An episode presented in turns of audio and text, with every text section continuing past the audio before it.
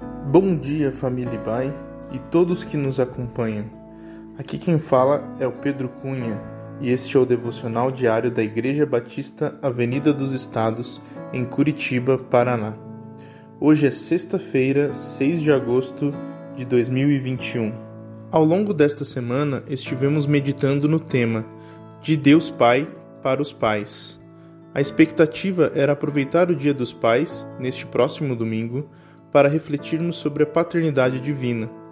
Nosso propósito foi destacar algumas referências bíblicas que pudessem motivar o nosso relacionamento espiritual com Deus, bem como também nos ajudar a refletir sobre o relacionamento entre pais e filhos.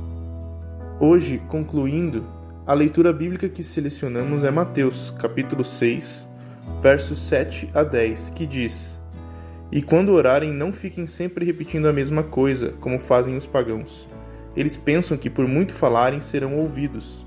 Não sejam iguais a eles, porque o seu Pai sabe do que vocês precisam, antes mesmo de o pedirem.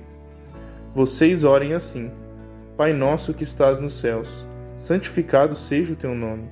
Venha o teu reino, seja feita a tua vontade, assim na terra como no céu. Aqui neste texto encontramos o registro da oração modelo ensinada por Jesus, a famosa oração do Pai Nosso. Quando estudamos sobre a oração na Bíblia, aprendemos que a intenção de Jesus não era que a oração do Pai Nosso fosse repetida, palavra por palavra, de forma mecânica. Antes, pelo contrário, o que Jesus estava ensinando através desta oração era como deveríamos nos relacionar com Deus. Logo então, nas palavras de abertura da oração, Jesus revela e apresenta Deus como Pai. Este é o desejo de Deus, não ser apenas reconhecido como o Criador de todas as coisas, mas sim o Pai eterno de toda aquele que, mediante a fé, entregou a sua vida a Jesus Cristo.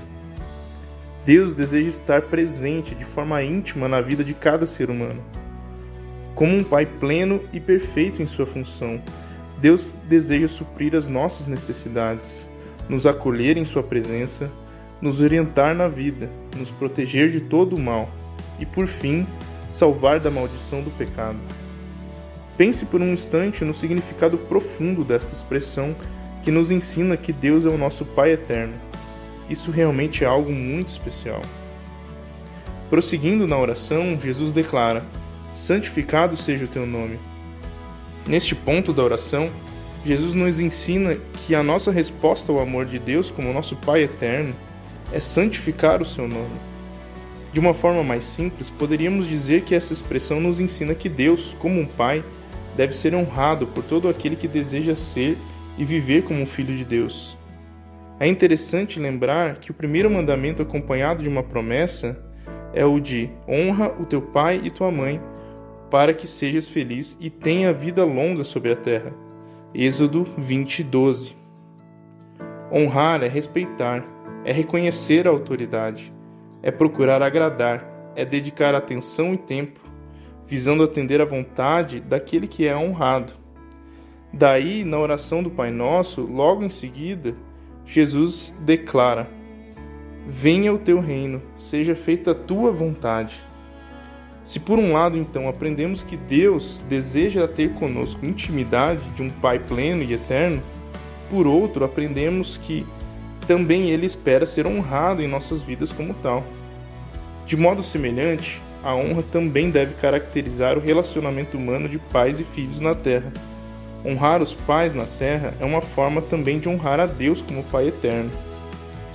Que neste próximo Dia dos Pais possamos experimentar mais do amor e cuidado paterno de Deus em nossas vidas, honrando o seu nome pela realização da sua vontade. E que também os filhos, tendo seus pais terrenos vivos e próximos de si, possam dedicar um tempo para honrá-los em suas vidas. Que Deus, nosso Pai eterno, nos conceda um abençoado final de semana.